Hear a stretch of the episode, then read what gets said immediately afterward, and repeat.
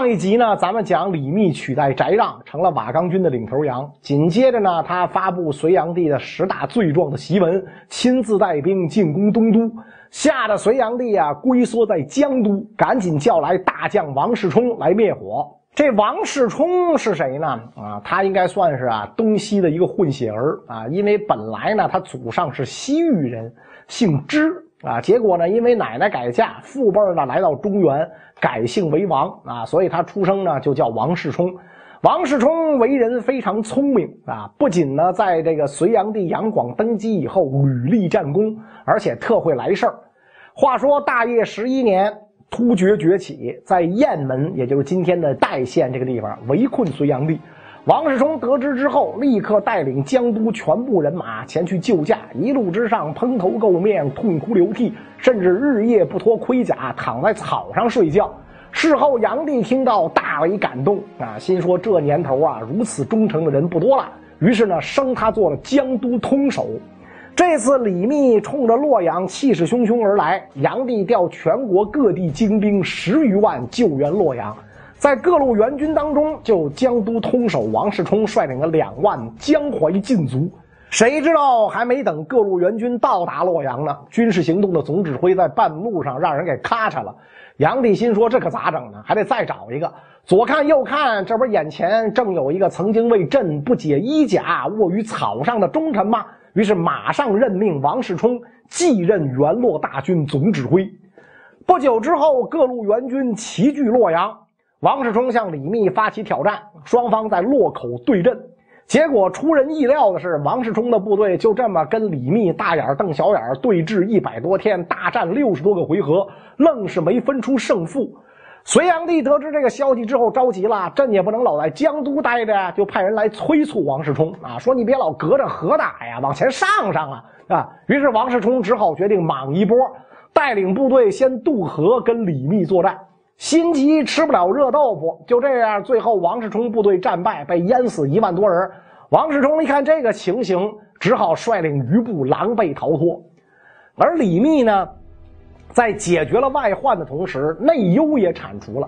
怎么回事？原来让位给李密的翟让啊，大权旁落之后，心里多少有些后悔。他的心腹呢，见他愁眉不展，就劝他夺回大权，架空李密。他哥也在一边啊，煽风点火。皇帝人由咱自个儿人做，哪能拱手让人？江山只有争斗，哪有禅让之理？是吧？你如果做不了，就该我来做。这一番话很快就传到了李密耳朵里。李密心说：送出去的东西还要往回要，拉出去的屎还嘬回来，啊？于是第二天就把这个翟让啊叫到自己的营帐里啊，请他饮酒作乐，实际上想借机铲除。翟让入席之后，李密就拿出一把好弓，让翟让鉴赏啊。翟让刚刚把这弓拉满，这不两手都站上了吗？李密就向事先安排好的勇士递了个眼色啊。勇士一个箭步冲上前去，手起刀落，咔嚓，从背后就把翟让劈成了两半。紧接着，李密又除掉了翟让的哥哥和心腹。经过这件事儿，李密总算是取得了瓦岗军的绝对领导权。翟让的旧部虽然没做任何反抗，但是内心的嫌隙却埋藏了起来。内敌外敌都解决之后，李密趁势呢攻取了偃师这个地方，并且呢重新修筑了附近的这个。金庸城啊，金庸城呢，就是在当时的洛阳城西北角上的一个小城啊。咱们在这个呃两晋南北朝的时候也屡次提到这个地方啊。故址呢，就是今天的阿斗城啊。在这儿呢，聚众三十余万，可以讲这是瓦岗军全盛时期，也是李密个人最辉煌的时期，以至于东至海带，南至江淮，郡县莫不遣使归密。好多人就劝他，那你干脆称帝算了。但是李密没有点头，他不是不想当皇帝，只是觉得时机不成熟。殊不知你不当，别人当了。大业十四年三月十号，一个月黑风高的夜晚啊，隋将宇文化及带兵冲入江都宫中，让人用炼金勒死了隋炀帝。随后，宇文化及把秦王杨浩立为傀儡皇帝。宇文化及是谁？干嘛要弑君呢？宇文化及是隋朝右卫大将军宇文述的儿子。咱们在讲征高句丽的时候，曾经提到过这个宇文述。右卫大将军是正三品啊。从他父亲的这个职位啊，可以看出来宇文化及出身不凡。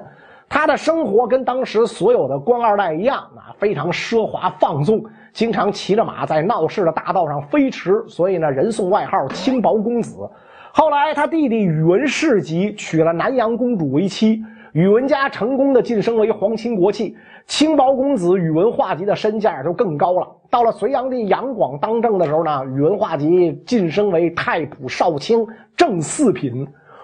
位一高，权力就大，加上他本身也不安分，就开始呢跟弟弟宇文士及一起背着皇上私下和突厥交易。世上没有不透风的墙。炀帝得知之后愤怒不已，直接撸掉了他们的官职，关进大牢，等候发落。最后还是南阳公主出面说情，保住了二人性命。本来以为宇文化及仕途到此结束，巧就巧在老爹宇文述此时病重。临死之前，请求隋炀帝，希望看在自己的面上照顾自己的几个儿子。炀帝心一软，就答应了，还把宇文化及放在了右屯卫将军的职位。右屯卫将军纵三品。然而呢，让隋炀帝怎么也没想到的是，正是他的心软，葬送了自己的性命。那这宇文化及为什么要弑君呢？前面咱们讲，李密率起义军占领了洛口，隋炀帝吓得躲到了江都，不敢回长安。但是呢，他的这个随从当中大多是关中人士，在关外待久了，难免思念家乡，于是呢，生出了怨恨。三两人私下酝酿叛逃。后来呢，这件事儿被统帅军队的这个将领知道了。结果此人对隋炀帝也早有不满，就一起呢跟下属商量叛逃的事儿。接着呢，这事儿就跟滚雪球一样，越滚越大，加入的人也越来越多。最后，竟然就把禁军将领宇文化及滚了进来。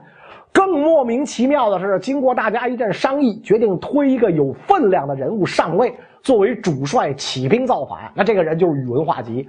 宇文化及很懵，我招谁惹谁了？我人畜无害，本来就是稀里糊涂被卷进来的，最后呢还被大家选为了领军人物，一下子惊慌害怕，席卷而来。不过如今天下已然乱套，多自己一个何妨呢？左思右想，就同意了这个决定。毕竟撑死胆大的，饿死胆小的。于是，大业十四年的三月十号，宇文化及发动政变，带兵攻进皇宫，抓住隋炀帝，让人勒死了他。啊，一不做二不休，既然已经杀了皇帝，那就把隋朝的宗室外戚一窝端掉，以免留有祸患。所以到最后，只有隋炀帝的侄子秦王杨浩，因为跟宇文化及的弟弟交往密切，侥幸逃过一劫，其他人都被咔嚓了。随后，杨浩被立为傀儡皇帝，年号天寿。宇文化及自封大丞相，率隋兵十余万西归关中。宇文化及弑君的消息很快传到了东都洛阳。这个时候，东都有七位位高权重的大臣，被称为七贵。得知隋炀帝被杀，赶紧拥立留守洛阳的越王杨栋继位，改年号皇太。这么一来。光杨家就有仨皇帝，杨浩在江都啊，杨栋在东都，还有一位在哪儿呢？在长安。隋炀帝的孙子代王杨佑，这个皇帝呢，同样是傀儡皇帝。早在一年之前呢，被李渊拥上了皇位啊。这块呢，咱们以后会给大家详细讲。这么一来，一场争夺正统的战争无可避免。当时洛阳天子杨栋实力太弱，靠自己蛮干肯定不行，得找个有点实力的人呢帮帮自己。所以呢，就找到了瓦岗军的李密，跟他讲：只要你帮我平了宇文化及，我可以摒弃前嫌，封你为太尉、尚书令、魏国公，招你入朝辅政。李密毕竟祖上世代为官，在体制内，骨子里还是想取得正统名分。他觉得呢，如果接受了杨栋的官封，那么就可以避免两面受敌。于是呢，态度一百八十度大转变，同意帮助杨栋全力对付宇文化及。其实呢，李密还是 too young too simple。如果他当时能反过来想想，利用杨栋跟宇文化及之间的矛盾，让杨栋为自己所用，那么后来的结局啊，可能就不一样了。不管怎么讲，最后李密还是跟宇文化及碰上了，两边实力相当。想也知道，这是一场费时费力的消耗战。几场大战下来，李密虽然获胜，但是自己损失也相当惨重，精兵几乎全部打完。杨东听说之后非常高兴，按照约定同意李密进入东都辅助朝政。可谁曾想啊，就在李密上任途中得到一个关键信息：此时的洛阳虽然皇帝是杨栋，但真正掌权的人里却有王世充一个。这怎么回事呢？当初王世充被李密打败，辗转来到洛阳，被杨栋收留。谁料后来呢？王世充的势力越来越大，成了洛阳七贵里边的一位。李密得知这个消息之后，心里一沉，这个后悔呀啊！心说：“我咋早不知道王世充在洛阳呢？知道这个龟孙在，那我就不去了。我去了，那小子他妈得弄死我！不行不行啊！”于是走到半路又折回来，返回瓦岗军的根据地金庸城。王世充一看没等来李密，那就主动出击吧。当年九月，王世充趁李密战后疲惫之际发动进攻，率精兵两万、战骑两千，威逼偃师。这回呢，没有直接渡河，而是在洛水南边扎营，然后在河上架设浮桥，准备决战。李密手底的将士赶紧劝啊，说王世充率兵打咱们，洛阳必定空虚，咱们应该趁此良机偷袭东都。但此时李密骄傲自满，根本听不进部下的建议。是吧？心说宇文化及我都打败了，王世充不过是我手下败将，怕个毛线！随后命令一路人马据守金庸城，一路守洛口仓城，自己呢亲率精兵到偃师的北山头驻扎。结果当天晚上，王世充派三百精骑秘密进入北山，埋伏在山谷之中，告诉大家马要喂饱，人要吃好，时刻待命。第二天天一亮，王世充下令大军进逼李密。李密仓促出兵应战，队形还没有摆好就打起来了。此时，王世充埋伏好的骑兵发起冲锋，居高临下冲向李密营地，放火烧了他的军营。李密的队伍一下被冲散了，大部分将领投降。王世充见此情形，乘胜攻击，打下了偃师。李密只好西逃长安，投奔当时已经从傀儡皇帝杨佑手中夺去皇位，并且建立了唐朝的李渊。瓦岗军的将领秦叔宝、徐茂公、程咬金这些人也先后降唐，这么一来，瓦岗军算是彻底溃败了。但是呢，隋末战争仍在延续啊。瓦岗军一倒，河北窦建德成了最强的农民军。窦建德是如何这个起事的呢？咱们先说窦建德是谁啊？农民出身。胜在勇敢机智，所以在他家乡啊有很高的威望，被推举为里长。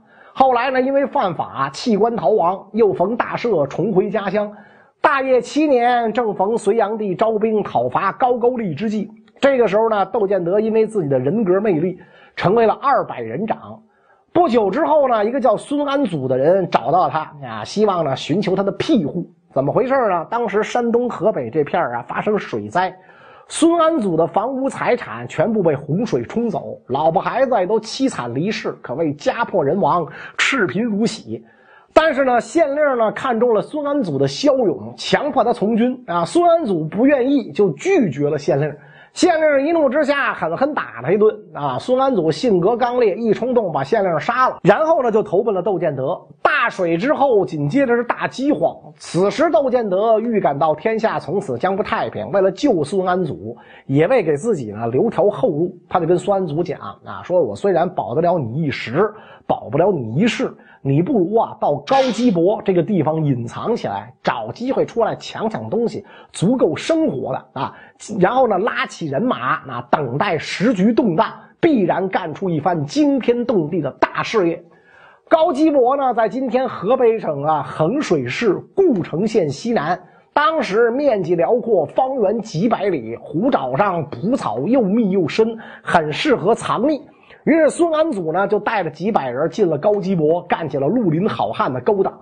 补充一句，当时高基博这一片做强盗的不只是孙安祖，还有呢，像高士达这一帮人，都是各自聚众数百上千，占地为王，杀人越货，打家劫舍。窦建德呢，一边为官府公干，一边呢和群盗打交道，那就是有点像这个。水泊梁山里边那宋江啊，自己不入梁山泊啊，但是呢，跟梁山好汉时有来往。久而久之，窦建德引来了官府的这个猜测。每次强盗出来作乱，唯独放过窦建德一家，谁也不是傻子。本着宁愿错杀无辜百姓，也不放过任何可疑人员的原则，官府就把窦建德一家老小抓起来都给杀了。窦建德见此惨状，彻底绝望。就逼上梁山，投奔了高士达啊！大家可能会问，为什么窦建德没投奔老朋友孙安祖呢？有人说呀，因为这个窦建德有义气啊，特别义气，怕自己去了孙安祖的队伍会抢了他的风头，所以呢，最后选择了高士达。后来，高士达和窦建德的队伍慢慢壮大势力，啊，兵力呢达到了万余人。大业十二年，隋朝派兵攻打高基伯，高士达兵败战死，由窦建德呢来统领这支队伍。随后，他又收编了附近郡县的隋兵，义军扩大到了十多万人，占了河北许多州县。第二年，窦建德自称长乐王。又过一年，也就到了公元六百一十八年啊，窦建德自称夏王，国号夏，建立了夏政权。不久之后，王世充代替了洛阳皇帝杨栋，自立为帝，建立郑国，年号开明。所以这个时候，在黄河流域就形成了夏政权窦建德、郑政权王世充跟唐政权李渊三足鼎立的形式。后来结果咱们都知道，唐朝平定割据，笑到了最后。但是到底是怎么平定的？这里边又有什么故事呢？咱们以后再说。